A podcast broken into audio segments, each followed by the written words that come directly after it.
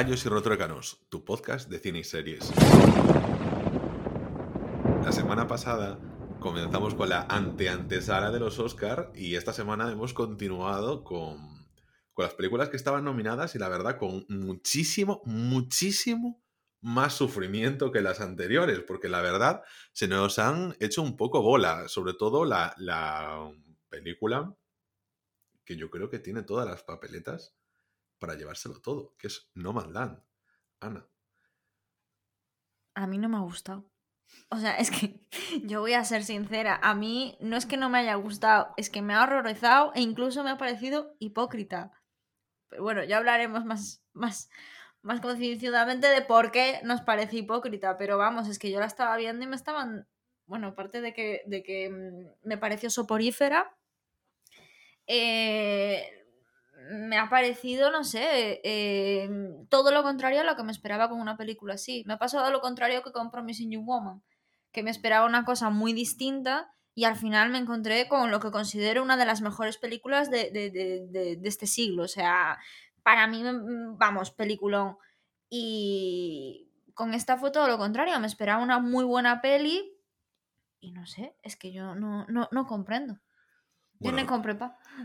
Os vamos a comentar un poquito la sinopsis, que es una mujer, después de perder mm, todo durante la recesión, se embarca en un viaje hacia el oeste americano, viviendo en como una nómada, de ahí el título, en una caravana. O sea, ya en un momento que decía bien claro, em, no, es que yo no soy eh, homeless, yo soy houseless, ¿eh? yo no tengo casa, pero sí que tengo hogar, que es mi caravana. Y bueno, dice, tras el colapso económico que afectó también a su ciudad en la zona rural de Nevada, Fern toma su camioneta y se pone en camino para explorar una vida fuera de la sociedad convencional, como nómada moderna. Bueno, como, no sé, como nómada moderna, es que me hace mucha gracia que, mm, utilicen el término de nómada moderna, pero eso ya es cosa de la sinopsis, ¿no? Es como un nómada moderno sería alguien que que pudiese teletrabajar en sus cosas normales, es una forma muy eh, superficial de llamarlo, llamar a la precariedad más absoluta.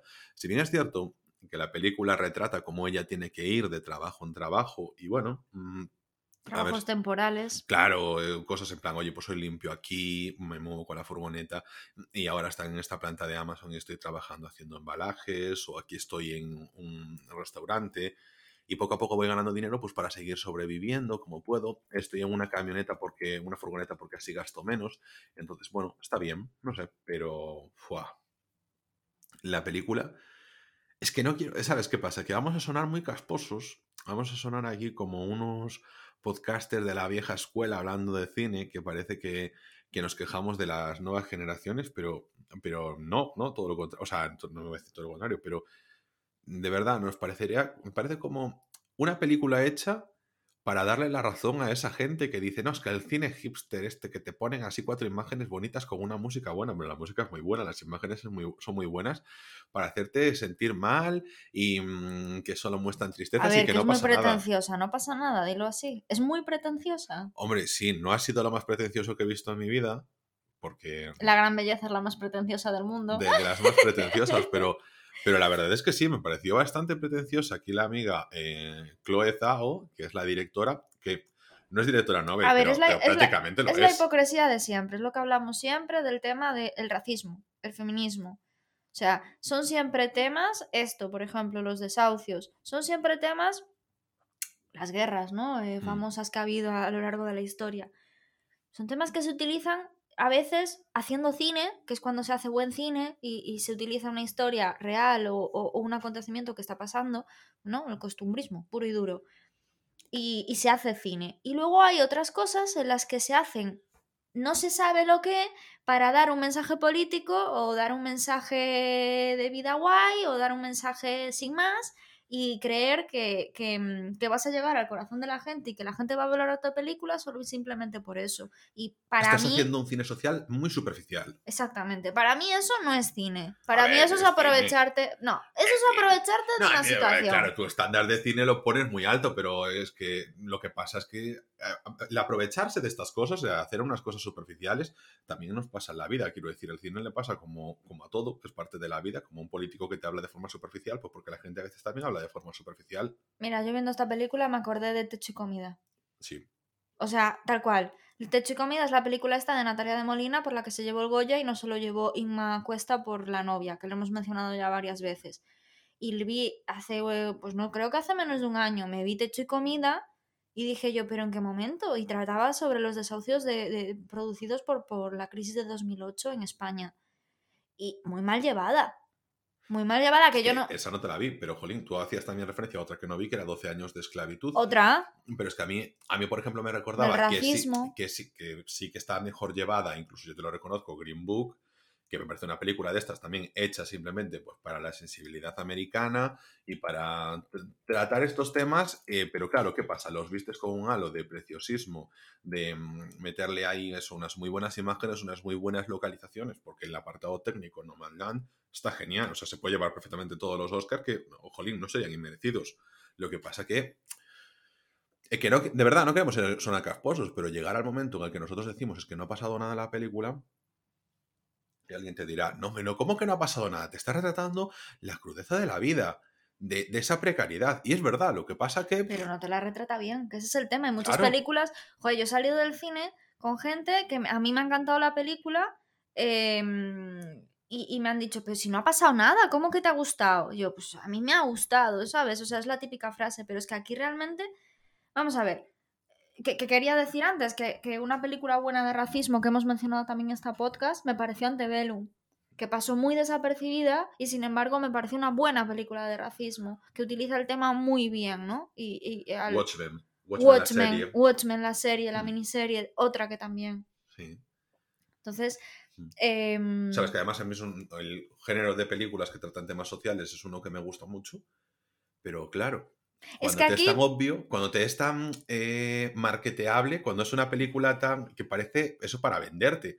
Y entramos en el punto en el que, por ejemplo, Fern, que es la protagonista, interpretada por Frances McDormand, que está bien, o sea, es una muy buena actuación también. Sí, es, aparte, em, vamos a hablar de dos películas en este podcast, que es eh, Nomadland y, y, El, padre. Y las dos están protagonizadas por dos actrices que hace nada que se acaban de llevar el Oscar y que son eh, no es el prototipo de actriz en absoluto hollywoodiense porque físicamente no son eh, llamativas. Y, ya por ser mayores ya... Y, aún encima, y aún encima son mayores, es decir, mm. están, me imagino que superarán los 50 años o estarán a punto de entrar o, o, a punto de salir. O a punto de salir, no sé, no, no sé exactamente sus edades, mm. pero sí que es cierto que son dos prototipos de actrices increíbles porque son increíbles y que se han llevado un Oscar en los últimos cuatro años, ¿no? Mm. Eh, cada una con una película distinta. Creo que el padre es está Olivia Colman, que se lo llevó por La Favorita. Mm.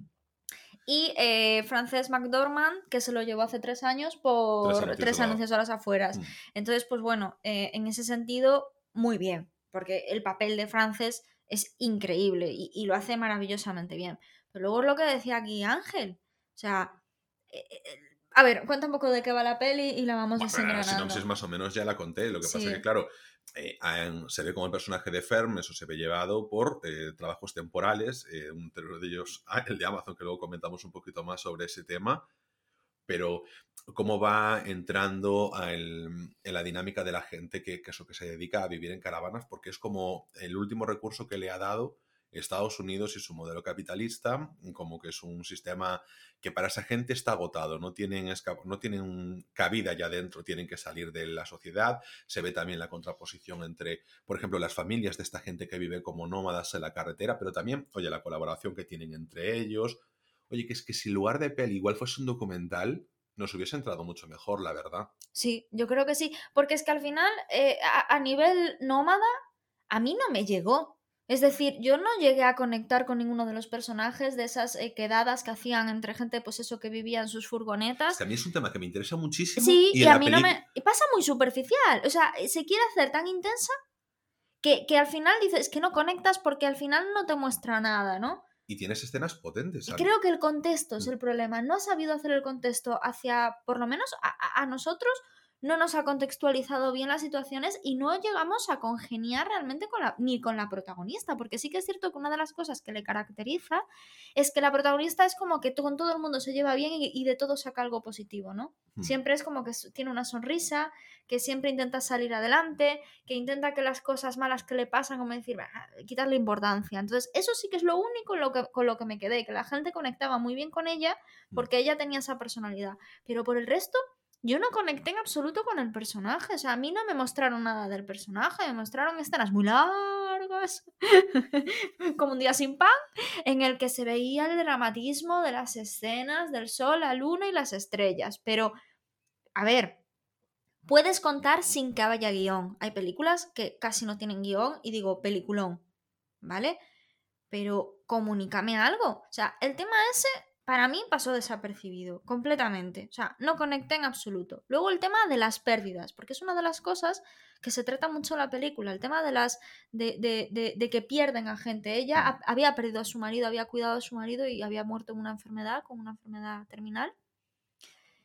Y pasan de una forma. De repente empiezan a hablar de ello sin conectar en absoluto con la historia. Es que no entiendo nada. Luego al final de la peli de repente te pone una frase la directora en plan para aquellos que se han ido o algo así, era la frase, ¿no? Y, luego de repente uno empieza a contar la historia de su hijo que se murió. Dices tú, pero ¿en qué momento? O sea, no entiendo nada. Pero los que se han ido son los que han tenido que salir del sistema, no los que se han muerto. Yo creo que también iba eh, referido al otro. Yo ¿eh? estoy en que es que la gente que ha tenido que salir, de que con la crisis se ha destruido el, empleo al perder el tejido. Es que también le da mucha importancia al tema de los que han fallecido, ¿eh? de, los, de los seres queridos que han fallecido. Entonces ahí yo me quedé con la duda.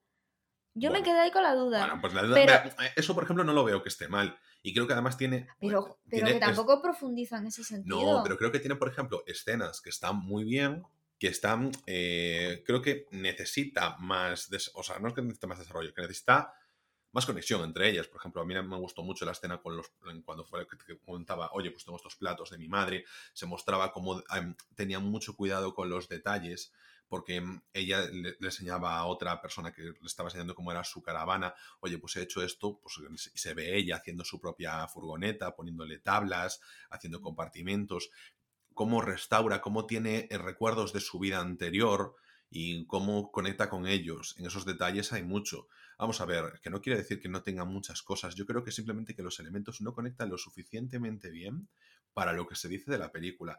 Yo es que no lo entiendo. Es que ahora vamos a llegar a un punto en el que vamos a decir, igual somos nosotros los que nos equivocamos. Que a lo mejor somos nosotros, pero... Que somos muy tal o que teníamos sueño. Ahora bien, creo que es una película pretenciosa y que la gente está diciendo que le gusta más de lo que le gusta en realidad. A ver, es que tiene un montón de premios, un montón de nominaciones. A mí no me entra a la cabeza, en serio. O sea, Promising You Woman tiene que ser la clara ganadora del 2021. No me cansaré de decirlo, por favor. Es que no, no me entra en la cabeza. Ha ganado todo, todos los premios importantes. Todo. se lo ha llevado.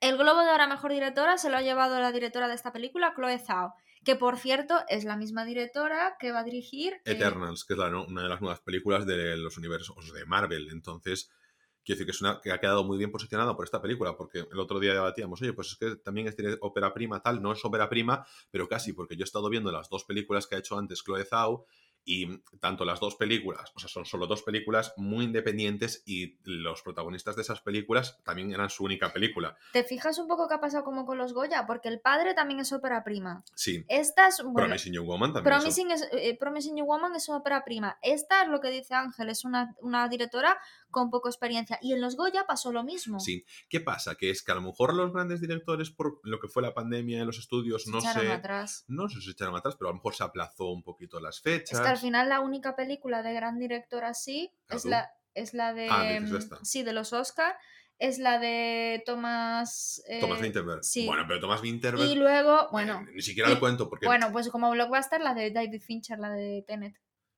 De Christopher Nolan. Ay, perdón, Christopher Nolan. Pero de, de, las nominadas a mejor películas, que me parece que no tenemos así ninguna que digamos. No, bueno, de nominadas a mejor película, no, pero así la única así un poco que destaca es la de Tenet, que al final se ha llevado todos los técnicos. Claro, pero es que las nominaciones técnicas. en plan, tenía que salir, se aplazó 150 millones de veces y se tenía que salir y punto. Y en los Oscar técnicos iba a estar. Sí. Entonces, pues como que no hay mucho más.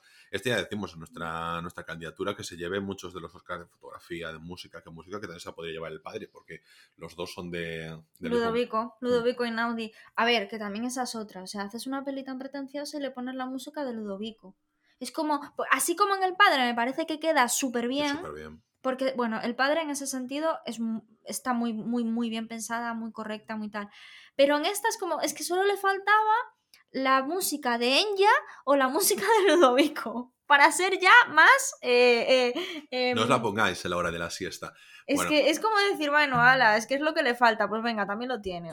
Vamos a decir el último punto antes de pasar a hablar del padre, y es que la película eh, es una película que critica mucho el tema de la precariedad, y de cómo son estos trabajos temporales y cómo es lo que te queda, ¿no? En el mundo nuevo que existe. La hipocresía, hecha, hecha, la hipocresía. A las personas que, porque se le dice un momentito a Fern, eh, a la protagonista, oye, es que para la formación que tienes no tengo trabajos para ti. Estos trabajos manufacturados, de como paquetar de Amazon, de limpieza, etcétera, que es algo que queda relegado a gente que a lo mejor que no ha tenido formación, que antes tenía un trabajo normal. Y mm, claro, pasa por todo esto hablando de su precariedad, pero de Amazon dice que paga muy bien. ¿Sabes? Y en ningún momento... ¿Y ¿cuántas, ¿Cuántas veces se ve en Amazon en la fábrica? Tres o cuatro o cinco veces. sí que es parte y se ve desde fuera Y se ve desde fuera el logotipo de Amazon entero. pero es que no quiero decir que yo que sea publicidad de Amazon, porque Amazon ya es parte de nuestra vida, como lo puede ser, como, si tienes un ordenador no le tapas que sea de HP o que sea de Apple que sí, Ángel, pero al final estás hablando de una película de nómadas, de, salirse del sistema, de decir, me voy a crear un sistema para mí mismo, para vivir de lo que mío. estás vendiendo que a lo mejor que tenga que, sí, estás ahí lavándole la cara a Amazon, a cómo, de Amazon con sus trabajadores, porque Amazon precisamente es donde le cuentas la crítica. En esos trabajos de, almacén, Amazon tiene muchísimo, muchísimas, quejas y muchísimas denuncias, entonces es que no lo entiendo.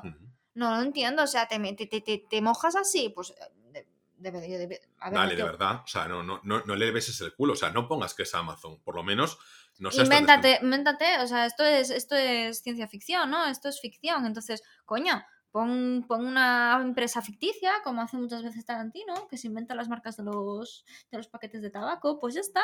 Mm. Invéntate una empresa, pero no pongas Amazon, hagas eso y luego intentas venderme la, la moto. se te jode porque además está hablando de verdad te dice, no, no, Amazon paga bien. en fin. A ver, fue un poco tal. Es una crítica que además, o sea, no es nuestra, o sea, mucha gente le está también echando ahí encima ese tema Nomadland. Y algún articulito que hay por ahí también, que no lo leí, pero sí que lo tenía ahí de mano para guardar para leer después. Nos vamos con El Padre. El Padre, eh, película que no me ha gustado, pero es un peliculón. A ver, a mí me ha gustado y es un peliculón. Pasa que Ángel y yo tenemos un problema con las películas que tratan sobre enfermedades. Y sobre las que tratan de viejos. Claro. las que los aunan mucho más. Claro. Entonces, eh, aún la semana pasada dijimos que todavía no habíamos visto y no pensamos ver la de Amor de Michael Haneke, a pesar de que es uno de, por lo menos es uno de mis directores favoritos. Claro, no, yo prefiero mucho más Funny Games. Sí, hombre. Y como...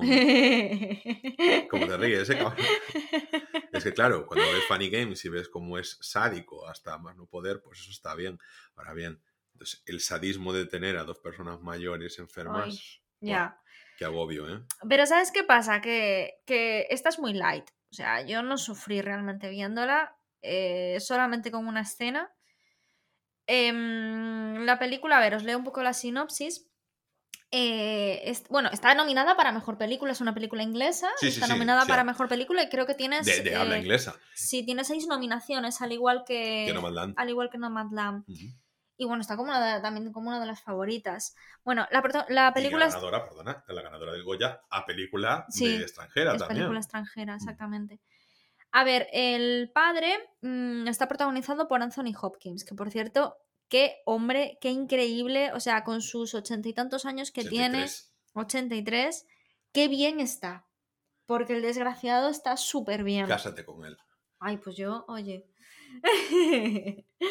Entonces, bueno, la, película, eh, em, el protagonista, que también se llama Anthony, es un hombre de 80 años, mordaz, algo travieso y que tercamente ha decidido vivir solo. Rechaza todas y cada una de las cuidadoras que su hija Anne, que está protagonizada por Olivia Colman, que ya habíamos hablado antes de ella, intenta contratar para que le ayuden en casa. Está desesperada porque ya no puede visitarla a diario y siente que la mente de su padre empieza a fallar y se desconecta cada vez más de la realidad. Anne sufre la paulatina pérdida de su padre a medida que la mente de éste se deteriora, pero también se aferra al derecho a vivir su propia vida. A ver, mm, en la sinopsis ya está dicho todo, es decir, es la típica situación en la que ves que tu padre es demasiado mayor, que empieza a flaquear, que empieza a tener problemas de salud y que mm, ves que necesita ayuda y que él se niega. Y en se nota que era un hombre muy independiente, se nota que era un hombre muy inteligente. Era ingeniero. Sí, y tiene muchísima rapidez mental a la hora de, hablar y contestar, a pesar de que se le está yendo la cabeza. Es muy mordaz. Sí, es muy mordaz y, tiene ese humor inteligente y, ese rollo que lo hace un, hombre muy interesante. El problema es malo como todos los ingleses. no digas eso. ¿Tenemos oyentes ingleses acaso? Pero por si acaso. bueno, eso. Em, la verdad es que es una película que, que llena y aparte Em, bueno, todo trata sobre esto, está casi todo rodado en, el piso, en el... Muy inglesa la película, de verdad, en ese sentido. Está toda rodada en el, en el piso de ellos. Él está muy obsesionado con su flat, con su apartamento, muy obsesionado con su apartamento. Yo creo que es su, obra más preciada, su, bien más preciado.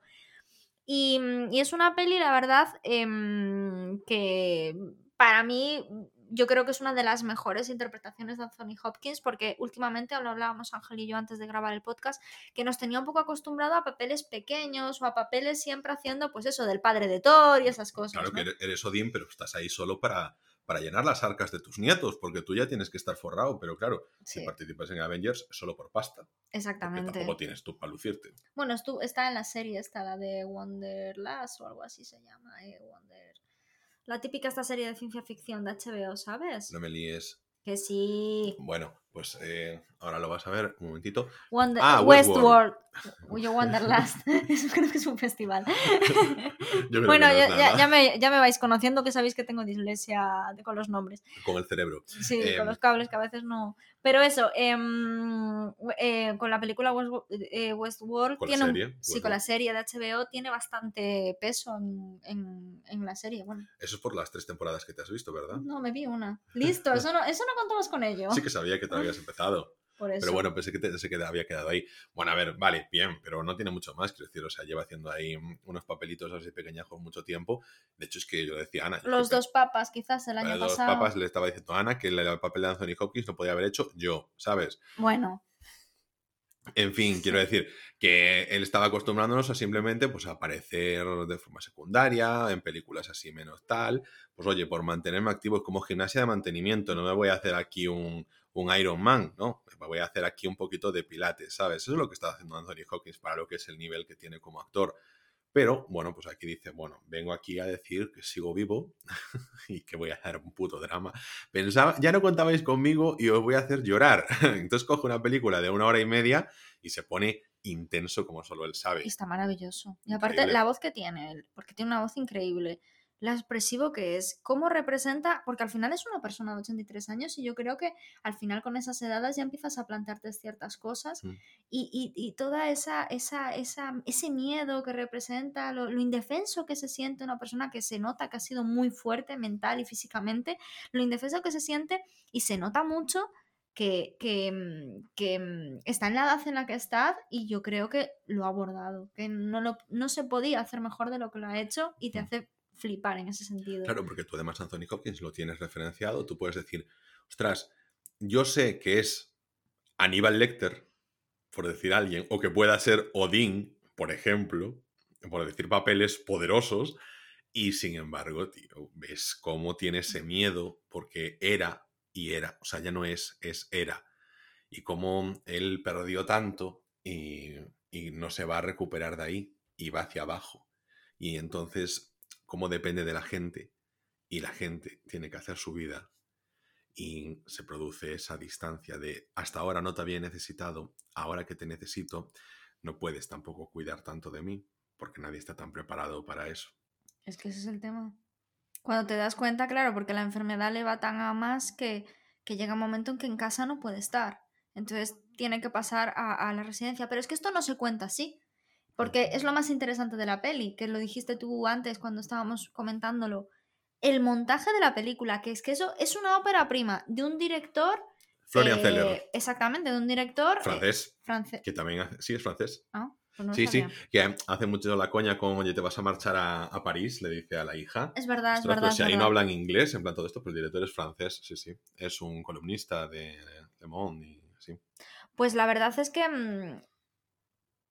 mm, mucho estilo. Es que la película tiene muy buen gusto. La verdad es que la película tiene muy buen gusto y, tiene mucho estilo y sobre todo eh, el tema del montaje. Que yo quería que explicaras eso eh, un poco porque la verdad es que a mí también me llamó mucho la atención.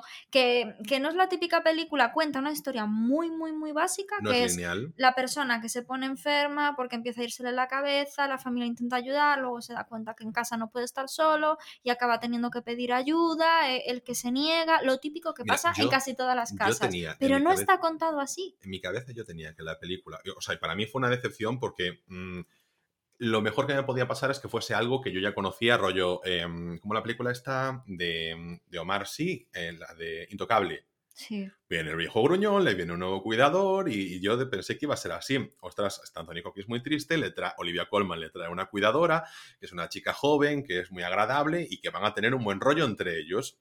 Bueno, pues es que no, ¿sabes? En plan, aquí te juega todo el rato contigo. Te hace pensar, oye, eh, no, te hace pensar, no. El montaje, cambiando entre escenas, eh, pasa por lo que pasa por la mente de Anthony Hopkins. Sí, es todo subjetivo. Es todo. No sabes lo que es real. No, sabes, exactamente. No sabes la cara de, por ejemplo, del marido de Olivia Colman, no sabes cuál es. O bueno, hacia el final lo puedes intuir quién de No se sabe realmente quién es la cuidadora de él. O sea, es todo desde el plano subjetivo. Por eso os digo, de trata. Con Alzheimer. Sí, trata de un tema muy típico, pero de una forma muy original para ser una persona que acaba de hacer una película que es, su primera película. Sí, y lo digo de verdad, o sea, vais a ver una película con una muy buena selección musical, os decimos ahí que es aquí el amigo Ludovico, con una estética muy cuidada, o sea, a nivel técnico la película también es impecable.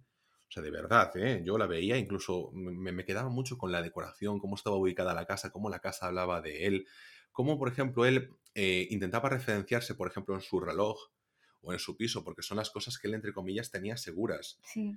Y eso es como una persona... Se notaba las rutinas. Claro. Que era una persona rutinaria. Se la había establecido, pero ya no estaba ni seguro de sus rutinas. En ese momento, hacia el final de la película, que la cuidadora, la enfermera, le lleva café, no le dice que su hija le había mandado café, y decía, sí, yo odio el café, yo solo bebo té, que toda la película se pasa bebiendo té. Pero tú, como persona que está viendo la película, ya dudas de si es cierto o no. Sí. Es que es el enfoque, o sea, lo que hace grande esta película, aparte de la interpretación de él, es el enfoque, porque al final ese es un intocable. A ver, no digo que Intocable sea una mala película, pero al final es una película que la ves venir. Más normal, sí. Más normal. Y esto cuando lees el, lo que decía Ángel, lo que, cuando lees el, la sinopsis, crees que vas a saber más o menos lo que va a pasar.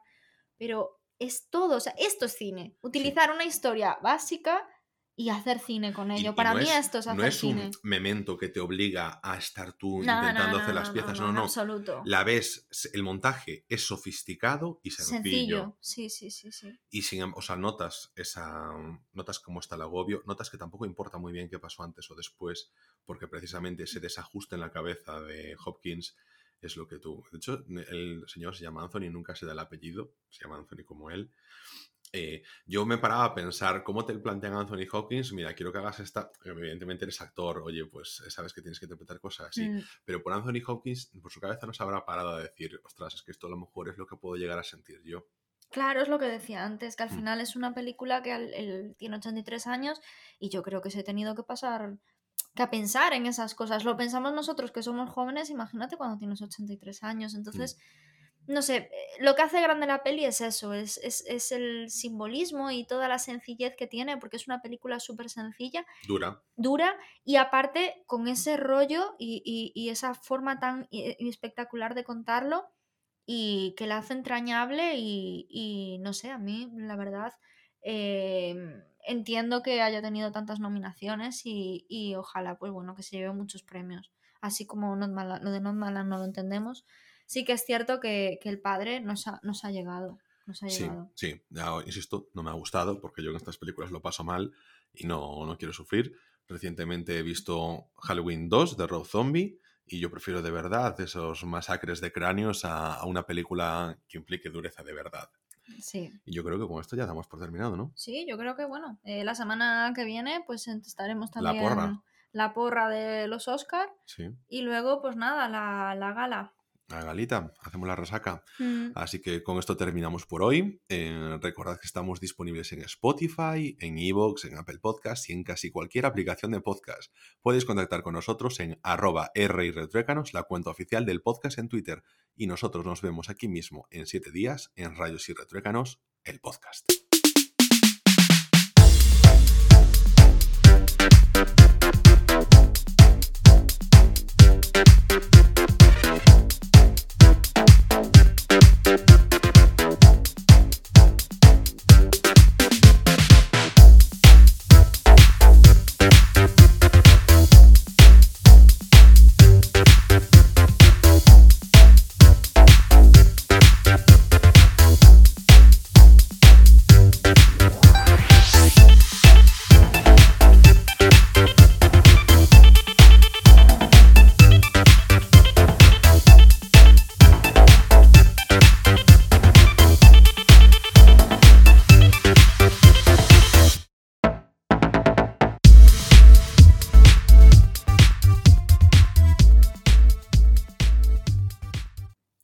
Bienvenidos a un nuevo episodio de Rayos y Retruécanos, tu podcast de cine y series.